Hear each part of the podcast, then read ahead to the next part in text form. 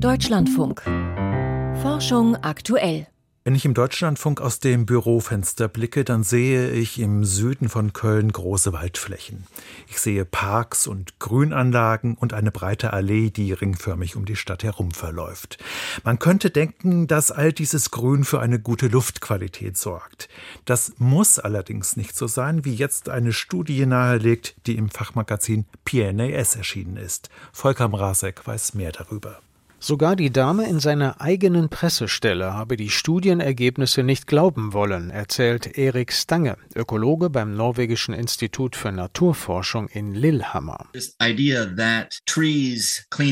Bäume reinigen die Luft. Diese Annahme ist weit verbreitet.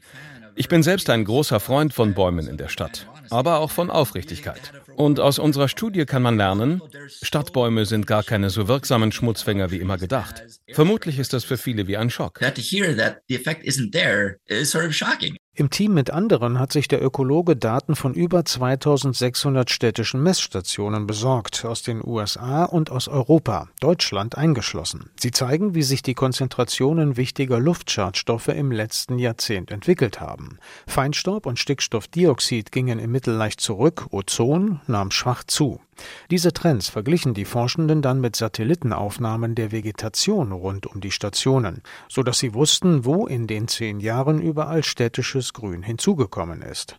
Das Ergebnis bei gemeinsamer Betrachtung aller Schadstoffe, mehr Bäume oder Sträucher verbesserten die städtische Luftqualität laut Erik Stange nur minimal. When you go up to the neighborhood, the borough or the city level, auf Bezirks- oder Stadtebene verringern zusätzliche Bäume die Konzentration der Luftschadstoffe nach unseren Analysen lediglich um knapp ein Prozent in zehn Jahren. Ihre Wirkung ist also wirklich gering und viel kleiner als die von anderen Faktoren, die die Luftqualität lokal beeinflussen. Wind, Regen und Luftfeuchte sind hier weitaus wichtiger. Auf den Blättern der Bäume bleiben Schadstoffe quasi kleben. Wind und Regen dagegen zerstreuen den Schmutz, indem sie ihn austragen oder auswaschen.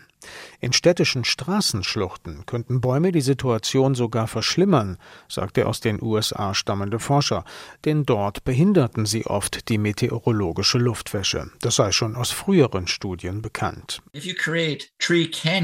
Wenn man Straßenschluchten voller Bäume stellt und der Wind es dann nicht mehr schafft, sie zu durchlüften, können sich richtig hohe Schadstoffkonzentrationen einstellen.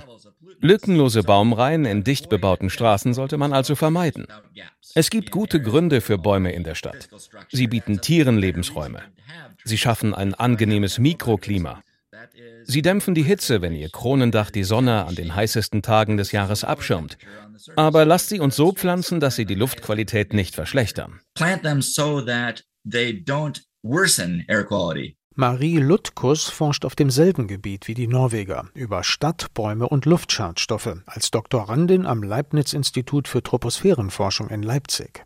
Dass Feinstaub- und Stickoxidwerte in der Stadt stärker von Wind und Wetter geprägt werden als von der Ablagerung auf den Blattoberflächen der Bäume, der sogenannten Deposition, hält die Meteorologin für schlüssig. Die Deposition kann ja nur wirklich dominant werden, wenn wir kaum Windgeschwindigkeiten haben.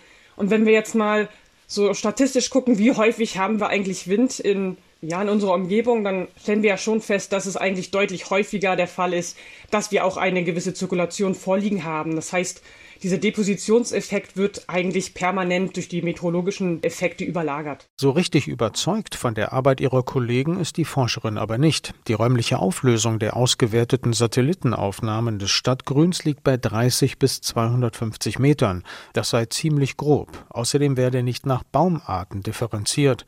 Dabei sei bekannt, dass sie Luftschadstoffe unterschiedlich stark anlagerten. Was Marie Lutkus aber auch sagt: Bäume haben einen Einfluss auf die Luftqualität, der oft berücksichtigt wird tatsächlich auch etwas, was ich in meinen eigenen Forschungsarbeiten auch schon festgestellt habe. Damit meint sie, dass Bäume flüchtige Verbindungen in die Luft abgeben, aus denen selbst im Anschluss schädliche Feinstaubpartikel und Ozon entstehen können. Das alles müsse noch genauer erforscht und auch in atmosphärische Chemiemodelle eingebaut werden, sagt die Meteorologin. Erik Stange in Norwegen hofft derweil, dass seine frisch veröffentlichte Studie auch in Kreisen der Politik gelesen wird, denn die solle lieber versuchen, den Schadstoffausstoß von Autos oder Heizungen weiter zu reduzieren, als auf Stadtbäume zu setzen. Das sei sicher effektiver. Bäume in der Stadt verbessern nicht unbedingt die Luftqualität. Ein Beitrag von Volker Mrazek war das.